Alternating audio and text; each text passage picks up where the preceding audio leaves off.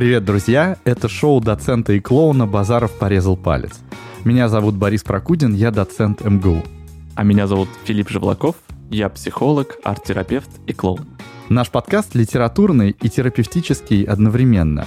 Мы берем литературные произведения, их авторов и героев, анализируем их с точки зрения современной психологии, чтобы помочь себе и, если получится, стать счастливее. Сегодня наш герой Евгений Базаров из романа Тургенева «Отцы и дети». И тема «Инструкция, как общаться с нигилистами» или людьми головного типа.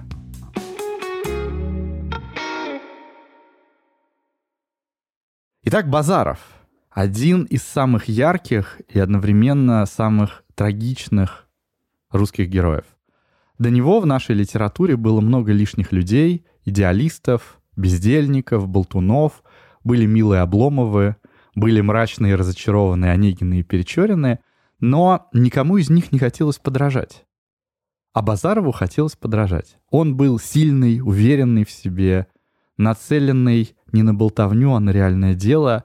Он был человек с большой энергией, большим сердцем, но тоскующий и беспокойный. И в конце концов несчастный человек.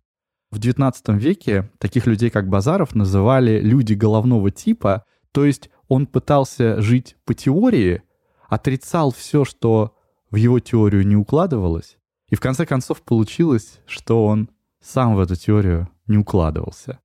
И для того, чтобы разобраться, как появился такой тип, нам нужно заглянуть даже не в детство Базарова, а посмотреть раньше, посмотреть на его прототипы. Считается, что два главных прототипа Базарова — это загадочный доктор Д, которого Тургенев встретил по дороге из Петербурга в Москву в поезде, и второй радикальный критик Николай Добролюбов, с которым несколько лет Тургенев сотрудничал в журнале «Современник». С первым Тургенев говорил какие-то считанные минуты. Тургенев ехал в поезде, и на одной из станций в вагон зашел молодой человек. Зашел в купе к Тургеневу и сел напротив него. Он представился доктором, и сказал, что едет из Петербурга в Москву для того, чтобы узнать какой-то рецепт от сибирской язвы. Представился Тургенев, сказал, что он литератор. Но он был не просто литератор, он был известный всей России литератор. А на это доктор махнул рукой и сказал, что «мне это не интересно». Тургенева поразило то, что этот доктор не хотел его обидеть, но он как бы не обращал внимания на социальные условности, которые заставляют нас быть учтивыми и вежливыми просто сказал правду. То, что он думал. Его не интересовала литература и не интересовали никакие литераторы.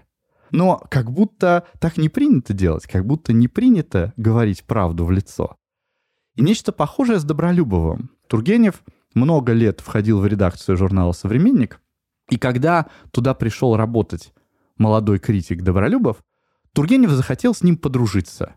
Он вообще хотел нравиться молодежи, хотел понимать молодежь, хотел, чтобы с молодежью он был на одной волне, и он пригласил этого молодого человека к себе домой на обед. А тот отказался. Первый раз отказался, второй раз отказался, третий раз отказался. Тургенев пытался с ним заговорить в редакции журнала «Современник», но каждый раз, когда Тургенев приближался к Добролюбову, тот почти демонстративно отходил на другую часть комнаты. Тургенев вообще не понимал, что происходит. Он был известным писателем, он был аристократом, он был известным всей России человеком, а это был какой-то мальчишка 21 года, без роду и без племени, сын дьячка. И когда Добролюбова спросили, почему он так себя странно ведет с уважаемым человеком, он ответил, «Тургенев мне скушен. Я знаю все, что он хочет сказать, и мне его позиция неинтересна». И в этом, конечно, была какая-то подростковая заносчивость, с одной стороны, а с другой стороны, в этом чувствовалась вот эта установка доктора Д. Это радикальная установка говорить только правду, быть абсолютно честным с собой и со всеми окружающими. Первая черта, с которой начинается образ Базарова, это пренебрежение к лживым социальным условностям и желание, вопреки принятым нормам, говорить только правду. Первое, что мне приходит на ум, это рационализация. Угу. Вот есть у нас в психологии психологические защиты. И одна из психологических защит называется рационализация. Это значит, что я вместо того, чтобы испытывать эмоции, я выбираю думать головой. Например, у меня погиб родственник, и я вместо того, чтобы плакать и горевать по нему, сожалеть там о том, что я что-то не сказал, или наоборот, что-то не успел сделать, я убираю думать, а почему он умер? Типа я такой думаю, ну, старый он был, пил не те таблетки, делал что-то не то. Вместо того, чтобы передаться гореванию и печали. А это просто случилось. Не надо про это думать, надо про это чувствовать.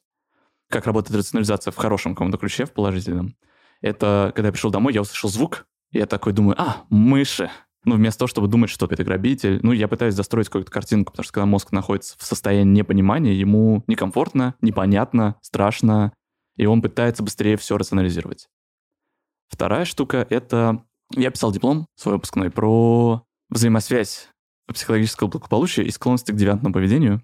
И вот это говорить правду, она похожа на такую форму девиации. Девиация — это не злое поведение, да, как принято, что я там всех бью, уничтожаю, разрушаю. Девиация... Ну да, как будто девиация — это что-то плохое. Да, девиация — это отклонение от нормы. Мои исследования показали, что, ну и много литературы, которую я прочитал, говорили про то, что девиация — это показатель того, что в среде что-то не окей. Угу. Тогда, ну, у меня есть какая-то гипотеза, что в среде, в которой жил Тургенев, видимо, было, может быть, слишком много масок, слишком много фальши, что появилась такая потребность в герое, который говорит правду.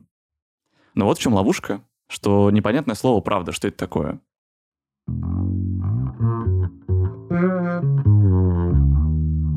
Ну вот по поводу правды, у меня есть одна история. Точнее, даже не по поводу правды, а по поводу людей, которые считают, что всегда нужно говорить правду.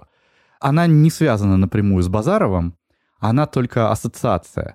Я учился на философском факультете МГУ, на отделении политологии, и там были, в общем, люди, которые довольно крепко стояли на своих ногах, но рядом было еще отделение философии, угу. где были довольно отлетевшие люди, такие непризнанные гении, такие гордые аутсайдеры.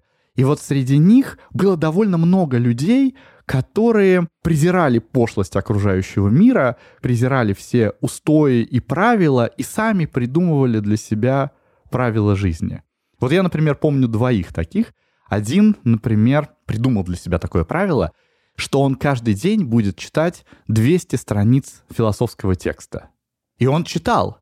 Он читал на всех парах, он читал на всех переменах, он читал в столовой, он читал, когда шел к корпусу от метро, вот так вот уткнувшись в книгу. Был другой человек, который сказал, что я не буду брить бороду, пока не прочитаю всего Гегеля на языке оригинала. И у него была уже такая длинная, такая запыленная, клочковатая, довольно редкая борода, но он ее не брил, потому что придумал для себя такое правило. Все, конечно, считали их фриками, но мало кто мог себе позволить такую степень свободы от общественного мнения. И одним из главных проявлений этой свободы от общественного мнения было, конечно, говорить правду. И вот, столкнувшись с такими правдолюбцами, понимаешь, что это не самое приятное столкновение. Потому что один из таких правдолюбцев мне однажды сказал, «Ты пишешь статью о Достоевском?» А я тогда писал свою первую статью.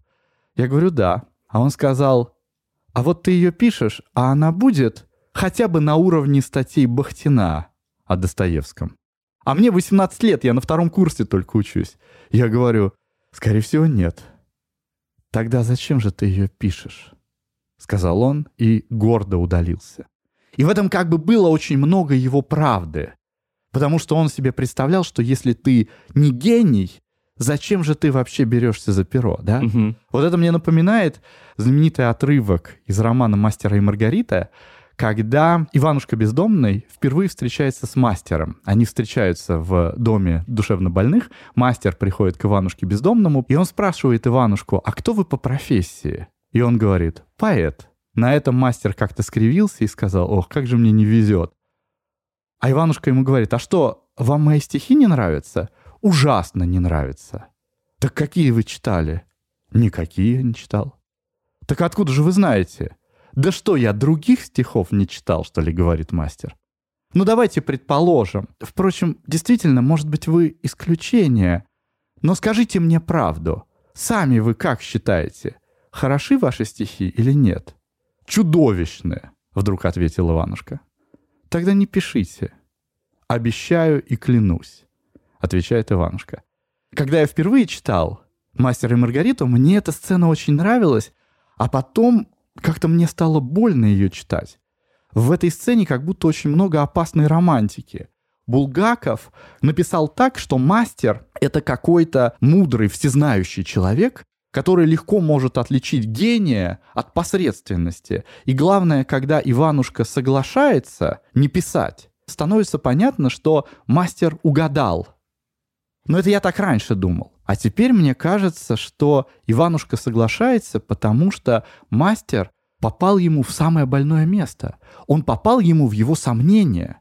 Потому что каждый нормальный творческий человек, если он не идиот, он постоянно сомневается в том, что он делает. А не ерунда ли? Это самый естественный вопрос, особенно когда ты только начинаешь. А Иванушке Бездомному 20 лет. Он пролетарский писатель. Он только недавно за коровой с хворостиной ходил. То есть он не как аристократ Пушкин, который в 5 лет начал писать, и к 20 уже профессионал. Но ведь мастер мог поступить совсем иначе. Он, как авторитет, мог соврать, сказать, «Иван, у тебя есть талант. Пиши. Если ты будешь работать по 8 часов в день, у тебя скоро получится что-то прекрасное». И это даже не ложь, это математика, потому что если ты целенаправленно посвящаешь свои дела одному делу, то через 10 лет у тебя точно получится что-то очень хорошее. Ты сказал про творческих людей, а я вообще скажу, что у людей у нас есть тенденция, да, и что-то внутреннее всегда сомневаться в себе и думать, что кто-то другой лучше знает про мою судьбу, как сделать правильно. Знаешь, есть такой эффект э, выжившего от дельфина. Вот эти все идеи про дельфина, что он спасает людей, построено на том, что дельфин принес человека на берег, и тот рассказал, меня принес дельфин, я выжил. Но есть люди, которых дельфин не поплыли, они не в ту сторону, и люди там погибли, они не вернулись и не рассказали, что они умерли, что дельфины иногда бывают опасными. Примерно так же работает история про успехи и неуспехи, что есть вот этот правильный путь. Нет правильного, неправильного пути. У каждого он какой-то свой. Это вот как у, вас история, да, из Бахтина. Угу. Будет уровень Бахтина и уровень Прокудина. Все, они будут разные, и с этим ничего не поделаешь. Почему так работает? У нас есть у всех комплекс самозванца. Комплекс самозванца — это когда ты чувствуешь, что то, что ты делаешь, это не твое, ты всех обманываешь, ты не имеешь права за это требовать деньги и так далее. И комплекс самозванца пришел, потому что у нас плохо развита культура переходов. Культура переходов — это на примере племен я сейчас возьму, а потом к нам вернусь. Вот в племенах, например, есть э, мальчик, там исполняется 14 лет, и ему нужно взять там лук, стрелы, и отправиться в лес на две недели. Обряд инициации. Обряд инициации, да, это переход. Он, если вернется, он стал мужчиной. Значит, он принес там шкуру медведя, весь в крови, у него есть взгляд другой. Это какой-то понятный переход. А если не пришел, то не стал мужчиной, умер, слабый, погиб. А у нас как происходит? Вот в современной России, в Москве, возьмем Москву, тебе исполнилось 18, ты взрослый, на тебя сразу наваливаются юридические права, тебе сразу нужно что-то сделать, пойти в какой-нибудь, не знаю, Мосгосуслуги, заказать какую-то справку. Тебе вчера было 17, тебе сегодня 18, и ты хоп, сразу взрослый. Ты закончил университет, ты уже специалист. Угу. И вот этого никто не чувствует. И ты чувствуешь, а правда ли я специалист? А что делать мне специалистом? Я знаю, что на Западе сейчас вводят систему переходов. Это когда, например, ты был на одной должности, тебя не сразу ставят на новую, а тебе дают такую зону перехода, буферную зону. Тебе дают наставника, который знает все навыки, и он тебя потихонечку, медленно вводит, учит процессу, а не просто тебя кидает. А у нас культура такая. Ныряешь, если выплыл, класс, твое. Не выплыл, значит, все. Прощай, чао, какао. У всех есть внутри вот этот внутренний ребенок, внутренний маленький художник, которого люди э, гасят постепенно своими э, небезопасной обратной связью, э, какими-то своими проекциями, когда говорят, знаешь, тебя обидели в детстве, и ты такой всем говоришь тоже, что они все ничтожества, плохие. Его надо беречь, и для этого нужен наставник, которому ты доверяешь, к, э, кому ты готов показать свою работу, и он бережно к ней отнесется. Бережно это не значит, что он будет тебя жалеть и говорить, о, супер классно, супер здорово, выкладывай срочно в интернет. А который скажет, слушай, вот это хорошо, вот это не очень. Но вот своего наставника надо найти. Это первая штука. У нас в культуре очень плохо развита культура обратной связи. Хорошая культура обратной связи выглядит так. Это плюс. Я рассказываю, что мне, как субъекту, одному единственному на планете, которому ты показал свою работу, понравилось в этой работе. И мы с тобой оба должны это учесть. Я не истина в последней инстанции. Второе, что можно сделать по-другому. Или плюс-плюс это называют. Угу. Это когда я говорю, что мне кажется, что можно поисследовать, попробовать по-другому. Я не говорю, вот это плохо. Я говорю, мне кажется, что здесь можно поискать другую метафору. Здесь можно поискать другой ритм. Это больше дает опору человеку, что он знает, ага, может, правда попробовать? это по-другому слушается. Где ты же начинаешь думать, я ничтожество, а начинаешь пробовать, проверять. Это нормально. В начале пути чувствовать сомнения, потому что опоры только строятся. Никто не рождается гением. Это какой-то миф. Представь почву, и что творческий человек — это такое зернышко, которое посадили. Если здоровая почва, зернышко прорастет. Если оно гнилое, оно расти не будет. Придет какой-то мастер, он тебе скажет какую-нибудь херь про тебя, про твое творчество. Ты либо сгниешь, либо на вызове такой скажешь, ага, и пойдешь в здоровую почву, а можешь остаться в этой гнилой, и ничего не прорастет. И так с любой деятельностью, не только с творческой, но и с профессиональной, может быть, и с отношениями, и со вкусом в одежде, запахами. И тут мы приходим к идее, что правда у каждого своя, угу. что нету истины, вот. У меня рисуется в голове такая картинка. Это история, которую я сам сочинил. Притча такая. Молодая пара, муж и жена. Муж пришел вечером с работы, жена тоже пришла с работы, и он такой говорит, а сделай-ка мне омлет. Ну вот, решил он вечером омлет поесть. И жена тоже такая усталая, замученная, делает ему омлет. И случайно пересадила его. И вот он дает его мужу, он ест этот омлет, чувствует вот эту правду, да, что он пересолен. И он также понимает, что она устала. И он может ей сказать, слушай, пересолила ты. И тогда она расстроится. И он выбирает сказать, что это было очень вкусно, съесть все до последней крошки. А можно было сказать, да, слушай, он соленый, тошнит, переделай. Кому? Кому нужна эта правда? Да, как будто есть правда факта и есть правда в широком смысле слова. Вот факт будет то, что пересолено. А правда в широком смысле слова будет просто в благодарности. Я уверен, что есть и третий путь, где он говорит, слушай, соленый получился. Не, не переделывай, я съем. Я все равно тебя люблю. И четвертый, пятый, шестой. Угу. Если в туалет сказать было, как вкусно. Угу.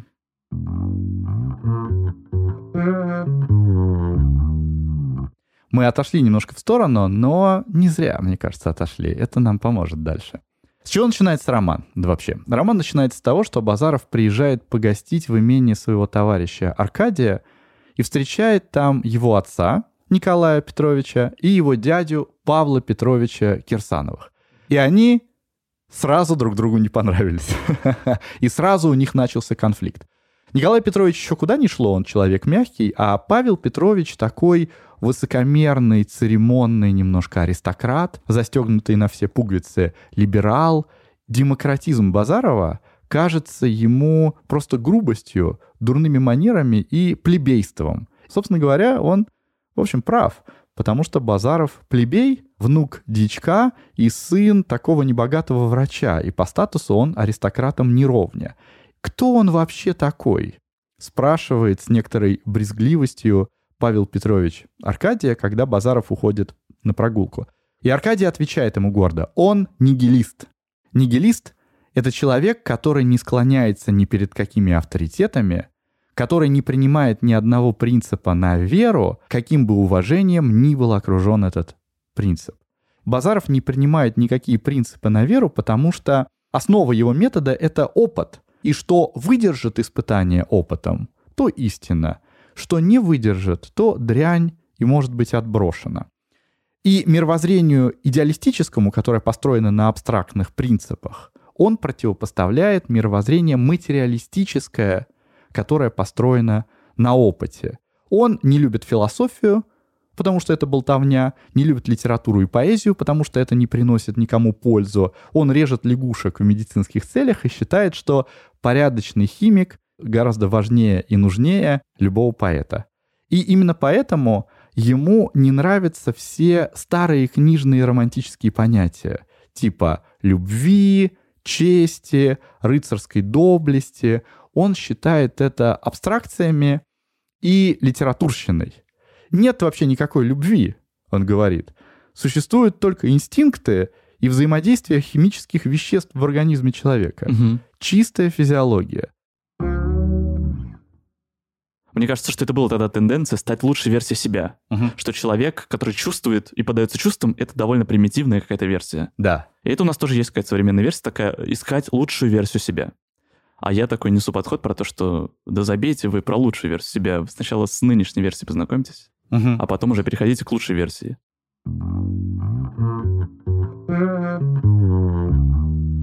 Погостив у Кирсановых некоторое время, Базаров вместе с Аркадием отправляется на бал местного губернатора, и там он впервые видит Анну Одинцову. Молодую, богатую 24-летнюю вдову, которая живет в уединении в своем имении. Она совсем не похожа на типичных тургеневских девушек. То есть она не импульсивная, не страстная, не увлекающаяся, а скорее наоборот. Она такая статная, благородная красавица, поражающая спокойствием. Какой-то ласковой и мягкой силой веяло от ее лица, пишет Тургенев.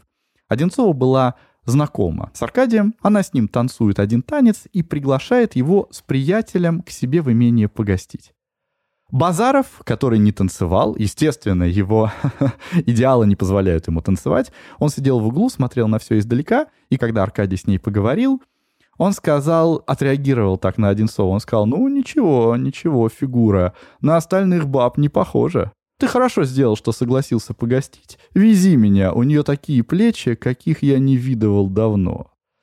На следующий день они опять встретились с Одинцовой в городе. Они пришли к ней в гостиницу. Несмотря на некоторую напускную грубость, которая есть у Базарова, при личной встрече он как-то очень сильно сконфузился. Одинцова очень спокойно его встретила, а Базаров заметил, что он сконфузился. Ему стало как-то досадно. «Вот те раз! Бабы испугался», — подумал он, и, развалясь на кресле, заговорил преувеличенно развязанно, а Одинцова не спускала с него своих ясных глаз. Но скоро Базаров взял себя в руки, вот эту вот напускную развязанность преодолел, и, на удивление Базарова, стал говорить с Одинцовой очень увлеченно и очень подружески. Он стал ей рассказывать о медицине, о гомеопатии, о ботанике. Оказалось, что в своем уединении Одинцова прочитала довольно много современных научных книжек, у них получился очень содержательный и дружеский разговор. И так незаметно они проговорили три с половиной часа, и вот нужно прощаться, и когда Базаров стал раскланиваться и уходить, он тоже как-то раскраснелся резко, как-то потерялся и вышел, быстро не попрощавшись. «Ну как она тебе?» — спросил его Аркадий на улице. «Прелесть, правда?» «Да», — сказал он, — «богатое тело. Такую бы можно сразу в анатомический театр». Базаров опять продолжает грубить, но по косвенным признакам мы понимаем, что что-то внутри него зародилось, какие-то чувства внутри него появились, угу. которые он не вполне ждал и которые, по-моему, не, не вполне ему нравятся. С чем боролся, на то и напоролся. А еще я думаю, что вот эти его приколы анатомические похожи, знаешь, на какие-то способы проявлять чувства, то, как он умеет. Знаешь, ага. как инженер такой, ух, она похожа на такой гаечный ключ, которым бы я завернул все гайки. А этот про анатомию все. Да ее в лабораторию. Да, да, я да. Я бы смотрел. Одинцова, конечно, начинает Базарову очень нравиться, что-то у него внутри зашевелилось. А сам же Базаров Одинцовый в целом так, ну, ну вообще в целом понравился, но ничего особенного. Просто понравилось, что у него отсутствует кокетство, отсутствует какая, ну, в общем, он довольно резкий в суждениях, то есть он что-то новенькое вызывает у нее не симпатию, а скорее любопытство. Анна Сергеевна была довольно странное существо. Не имея никаких предрассудков, не имея даже никаких сильных верований, она ни перед чем не отступала и никуда не шла. Ее ум был пытлив и равнодушен в одно и то же время – не будь она богата и независима, она, быть может, бросилась бы в битву, узнала бы страсть. Но ей жилось легко, хотя она и скучала подчас. И она продолжала провожать день за днем не спеша и лишь изредка волнуясь. Бывало, выйдя из благовонной ванны, вся теплая и разнеженная, она замечтается о ничтожности жизни, об ее горе, труде и зле. Душа ее наполнится внезапной смелостью, закипит благородным стремлением. Но сквозной ветер подует из полузакрытого окна, и Анна Сергеевна вся сожмется и жалуется, и почти сердится. И только одно ей нужно в это мгновение, чтобы не дул на нее этот гадкий ветер. «Странный человек этот лекарь», — думала она, лежа в своей великолепной постели, на кружевных подушках под легким шелковым одеялом. Она потянулась, улыбнулась, закинула руки за голову, потом пробежала глазами страницы две глупого французского романа. Выронила книжку и заснула. Вся чистая и холодная, в чистом и душистом белье.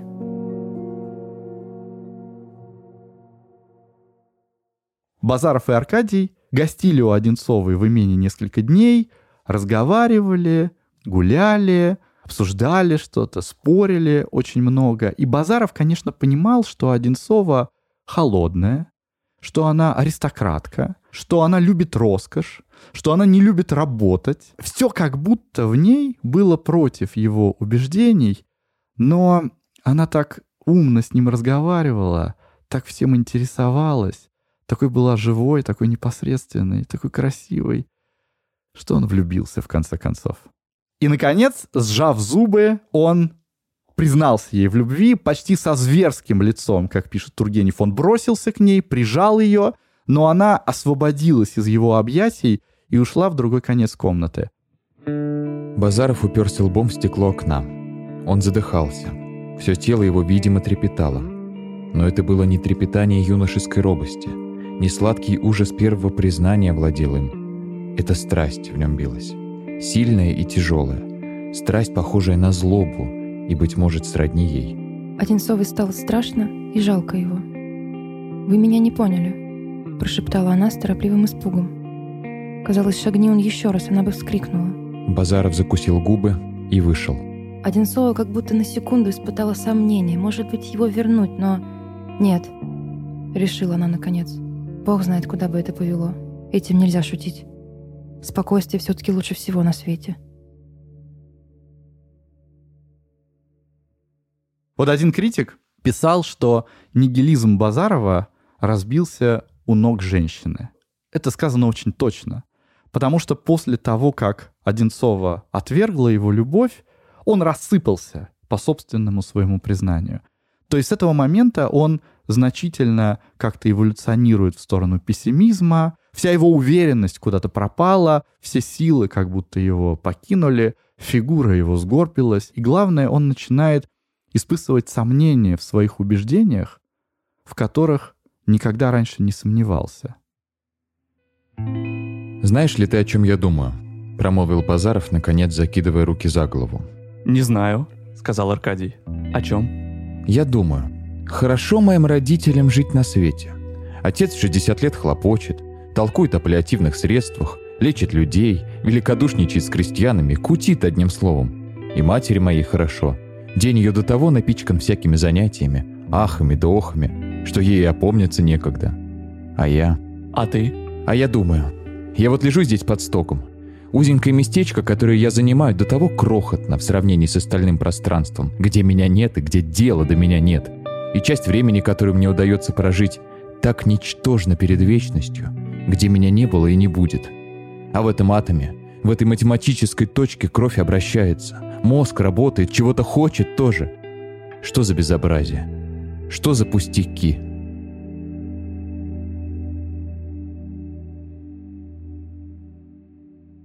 Знаешь, моя правда от прослушивания этой истории, мое ощущение, что как будто Базаров не был нужен как нигилист, не стал нужен как чувствующий там мужчина, и как будто бы вот этот иррациональный мужчина не подошел, и чувственный мужчина не подошел.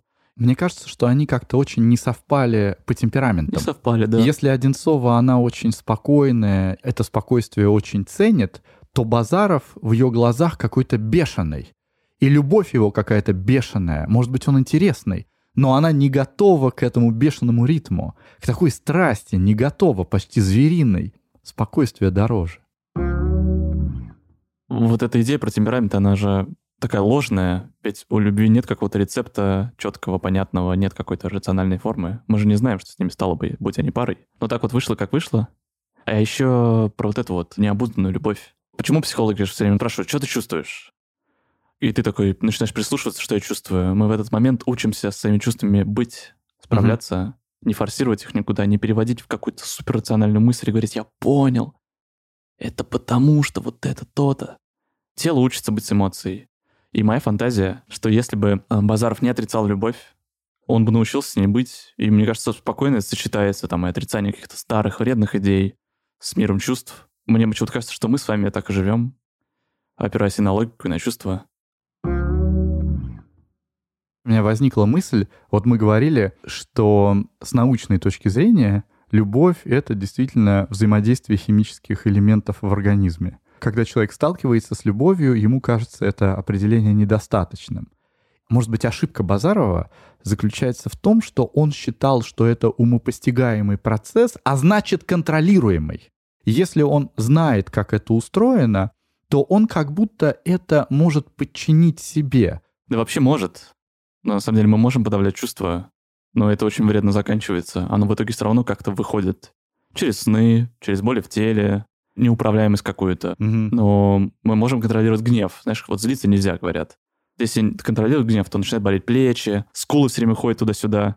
Про любовь сложнее. Ты знаешь, мне кажется, что у этих материалистов, у таких людей, как Базаров, у них есть представление о том, что если они понимают, они это могут контролировать не на таком уровне, на котором ты говоришь, не Мгм. насильственно, а чисто рационально, головно. Тебе как кнопку нажал да, и выключил. да, Ага. совершенно верно.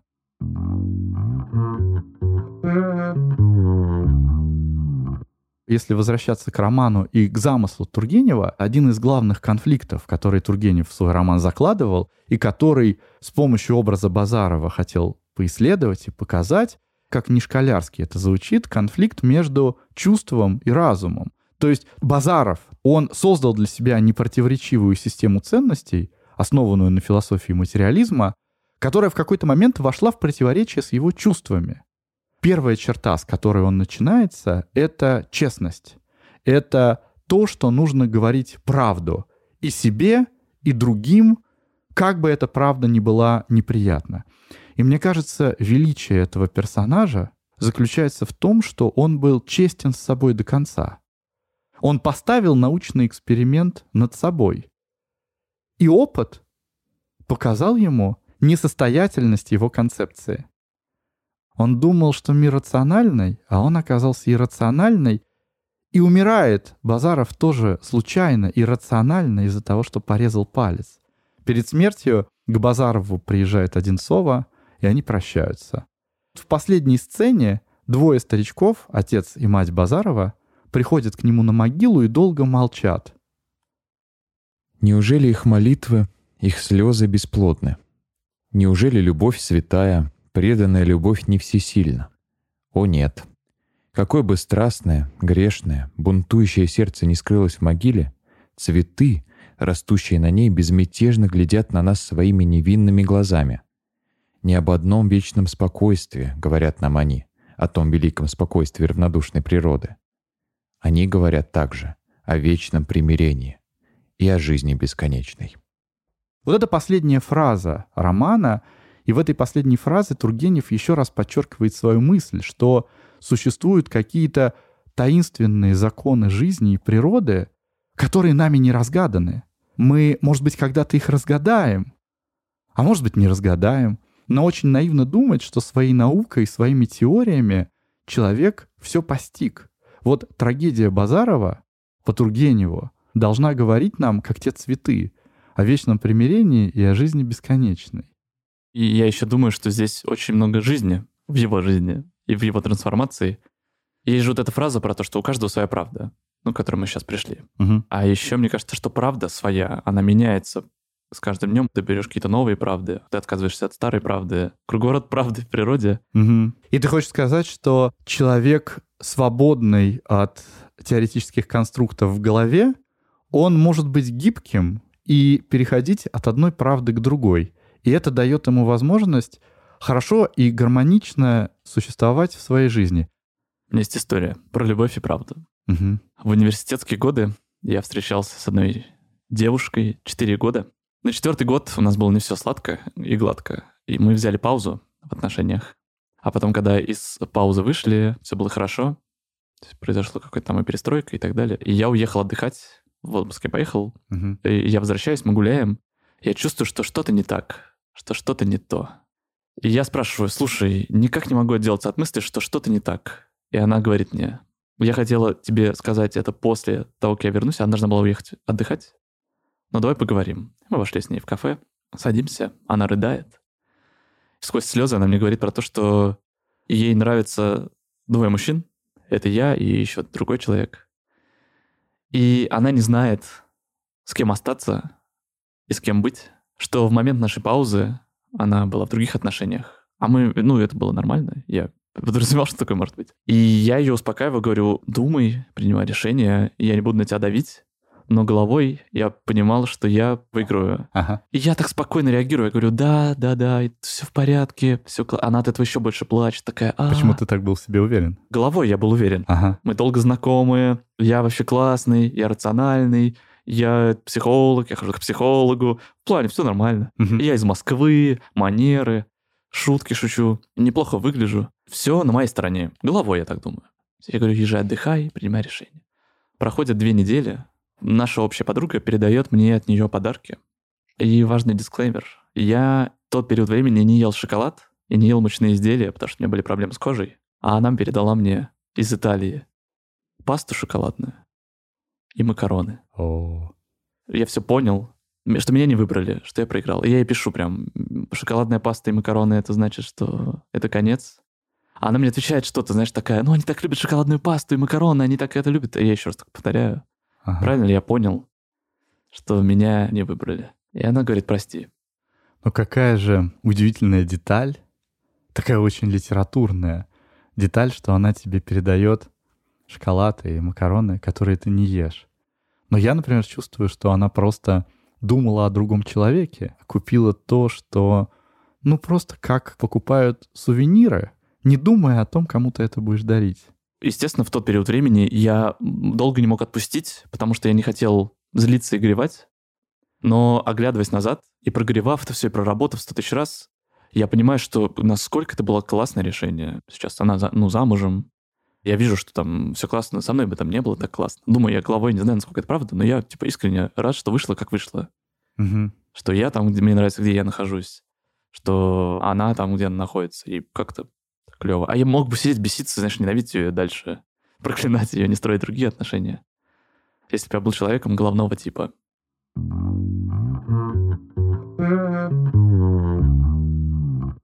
Всегда будет тот человек, который поставит твои ценности под сомнение. Конечно. Я думаю, дорогие друзья, что всегда найдется человек, который скажет, что то, что вы делаете, это херня собачья. Мгм. что это плохо, что мне нужно этим заниматься. Эта встреча это нормально. Стоит воспринимать ее как проверку и не воспринимать на веру. Помнить, что это не истина в последней инстанции. Помнить, что внутри нас живет маленький, неопытный художник, и что он очень уязвимый, как уязвимый ребенок. Практикуйте здоровую культуру обратной связи. Это говорите, что хорошо, и что можно попробовать еще, что можно поискать. Я думаю, что надо уделять больше времени не лучшей версии себя, а той, которой нам дал Господь Бог, не знаю, кто нам дал ее. Вот с ней надо сначала побыть, прежде чем строить свою. Это про принятие, про научение быть своими чувствами, своими мыслями, своими эмоциями, своим телом. Мне как-то всегда, когда я думаю об Азарове и об Одинцовой, тоже как-то больно становится за все это. Но вот это несовпадение этих темпераментов, несовпадение идей, они так часто разводят людей, которые как будто любят друг друга, как будто хотели бы быть вместе. Не будь Базаров Базаровым, не будь Одинцова Одинцовой. Не получилось бы такой красивой истории. Это правда. Ну что, друзья, пора прощаться. С вами было аудиошоу «Базаров порезал палец». Я Живлаков Филипп. Я Борис Прокудин. И Медведева Анастасия, звукорежиссерка, монтажерка, продюсерка. Королева прекрасных татух, любительница картинок, уточек и радикальных, и в то же время экстравагантных, хаотичных решений. Люблю, ценю, уважаю. В этом выпуске вы услышали новые голоса. Литературные вставки вам прочитали актеры аппарат театра Ксения Пороскева и Алексей Фляжников. А музыку, как всегда, написал специально для эпизода Кирилл Небогин. Вам нравится то, что мы делаем? Тогда будет здорово, если вы поддержите наш проект, подпишитесь на инстаграм палец.базарова, оставите комментарии и оценки на подкаст-платформах, расскажете друзьям и близким. Все ссылки есть в описании эпизода. До встречи! Услышимся в следующем выпуске.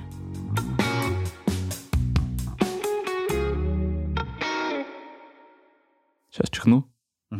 Давай, давай, давай, давай, давай, давай, давай, давай. Будь здоров. Ах, Коронавирус. Обожаю. Простите. Надеюсь, вы, дорогие слушатели, В. Укрылись.